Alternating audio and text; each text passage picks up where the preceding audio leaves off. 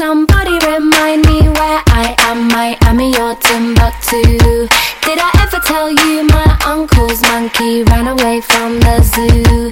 Would you tell me Hello，大家好，我是 Sony，what happened 欢迎收听 goes Sony 的书架 before? 三十九条客户体验法则。Ceiling, but it's turning into the floor.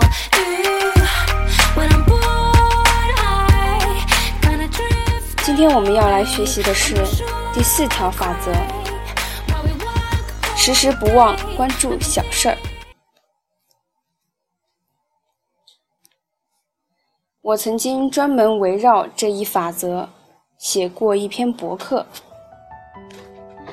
因为终有一天，当你一觉醒来时，会发现，诸如与人维系和谐安稳关系这件事，看起来虽然平淡，其实却是人生中的重头戏。这篇博客收到的评论比我发在网上的其他文章都要多，绝大多数读者都向我表示了感谢，说我提醒了他们不要忘记这些容易忽略却又不可或缺的小事儿。成功的企业和个人有一个共同点，那就是时时不忘关注小事儿。他们明白，就像卓越的运动员一样，打好基础才是决定成败的关键。如果连挥棒的技术都没有掌握，你又怎能打出一记夺冠的本垒打呢？在商界，那些看似无足轻重的事情，往往会被人忽视，但这些事情却往往成为让你在竞争者中脱颖而出的关键。销售额是否增长，客户是否愿意与你长期往来，以及你的企业是盈是亏，全都离不开这些小事的影响。为什么呢？因为在客户的眼里，这些小事就是大事。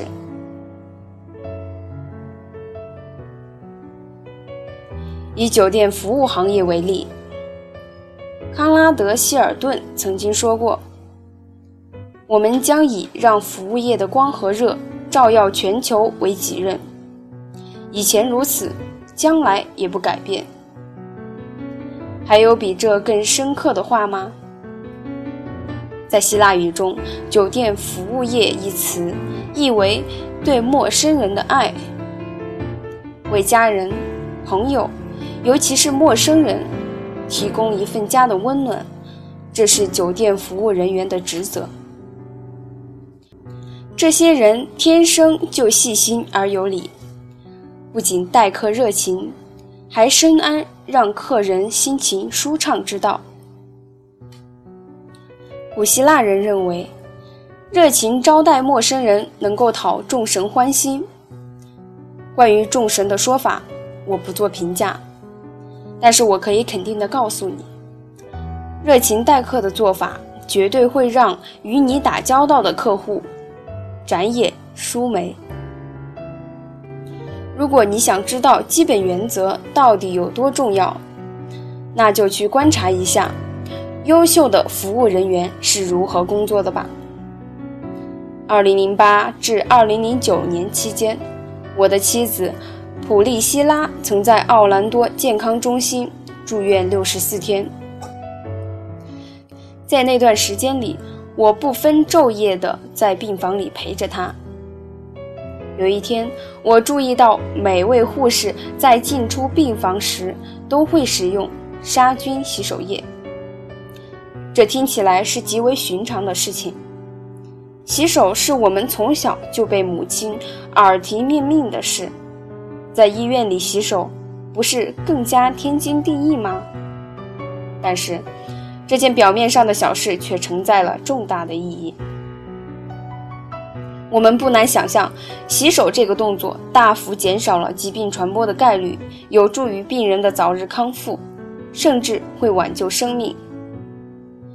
这件事看似微不足道，但效果却不容小觑。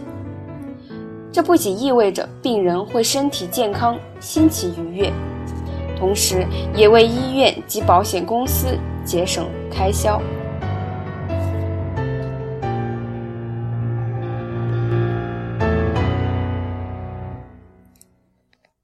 圣经上说：“清洁近乎神圣。”这句话或许有言过其实之嫌，但清洁确实应该被奉为商界的一条基本原则。如果你经营的是旅馆和餐厅等提供餐饮的地方，清洁的重要性就更加不言而喻了。因为对于食品来说，清洁可能要算得上是一个最重要的基本指标。然而，无论你销售的是保险单、广告位、法律咨询服务，还是其他什么商品，清洁都是一项重要的标准。试想一下，在一家办公室被打扫的一尘不染的公司，和一家办公室还有会议室挂满蛛网、满是尘埃的公司之间，你愿意和谁建立长久的合作关系呢？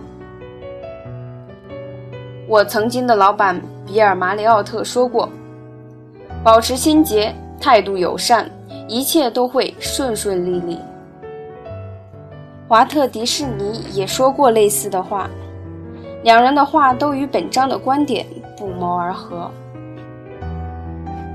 和清洁同样重要的，要数个人形象和个人卫生，这是基本标准。请务必确保企业成员的外表干净整洁，身上不要有异味。如果谁做不到这一点，你就得和他谈话了。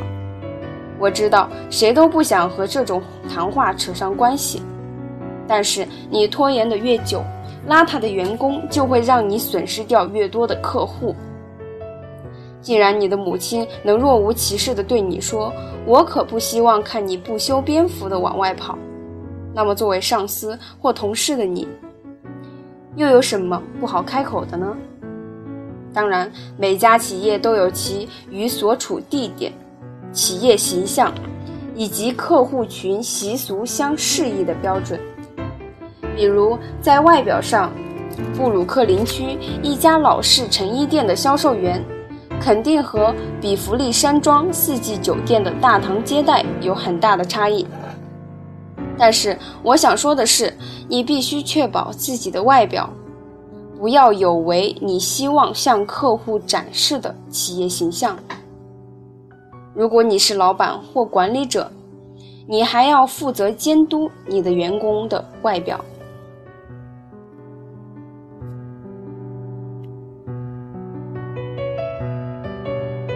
每家企业都应注意的另外一条基本原则。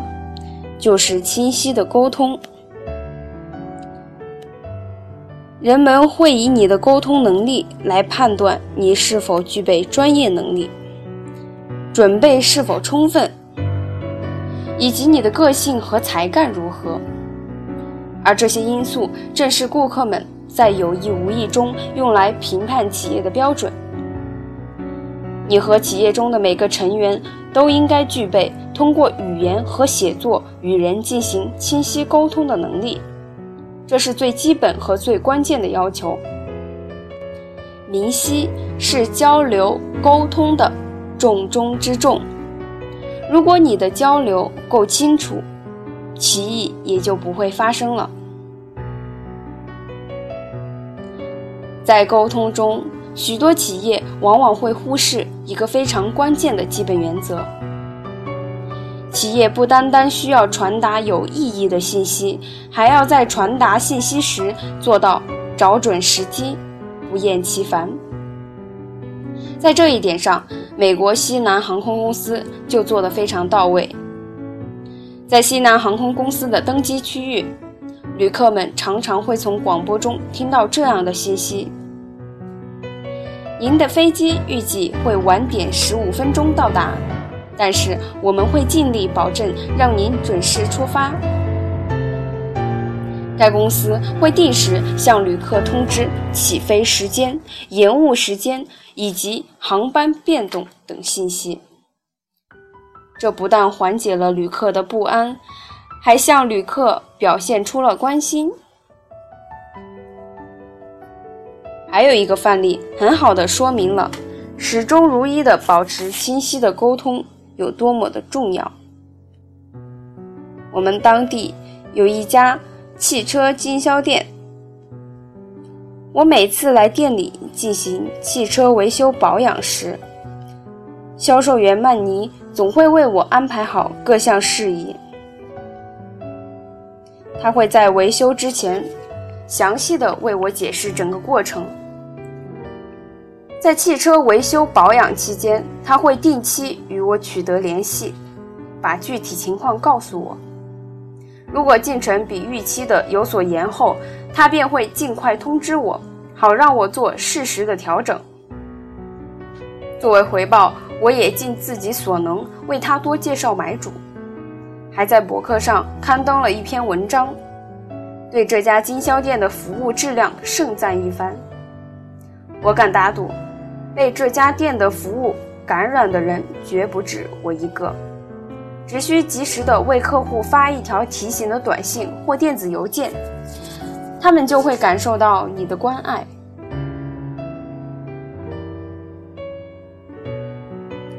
除此之外，所有的公司还需要更加细心周到。请务必将每一位客户作为独立的个体来加以关怀，同时也不要忘记费点心思对客户嘘寒问暖。另外，你还应该引导你的团队以同样的态度来对待客户。有一次，我把汽车开到经销店进行保养时。曼尼问我的书写的怎么样了？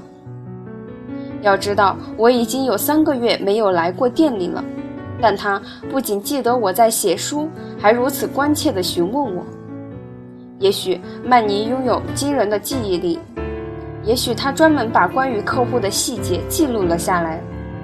但是不管怎样，我都必须承认，他关于我的书的问题让我觉得自己受到了重视。而这也是你应该努力为每一位客户营造的感觉。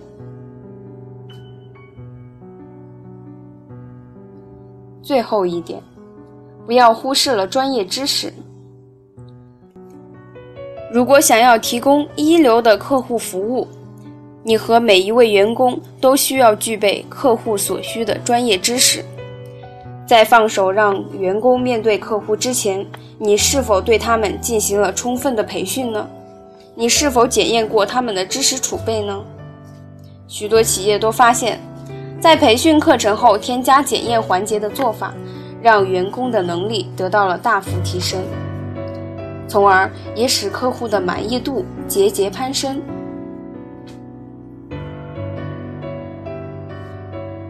我们来回顾一下。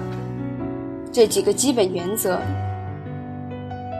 第一个，保持清洁；第二个，注意个人形象和个人卫生；第三个，清晰的沟通；第四个，为客户考虑周全；第五个，具备专业知识。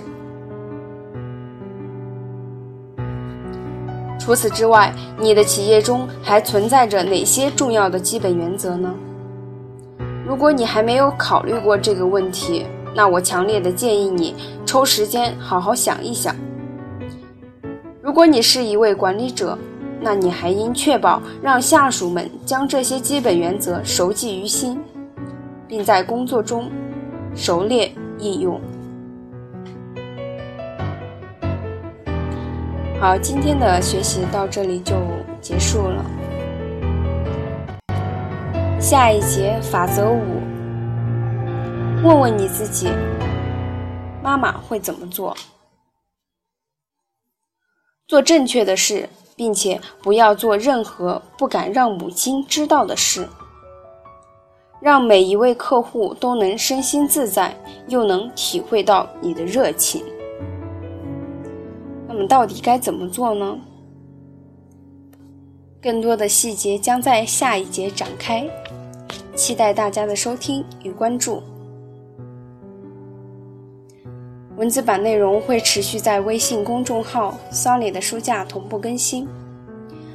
想要看文字版内容的小伙伴，可以关注公众号 “Sony 的书架”。感谢大家的支持与收听，今天的节目到这里就结束了，再见。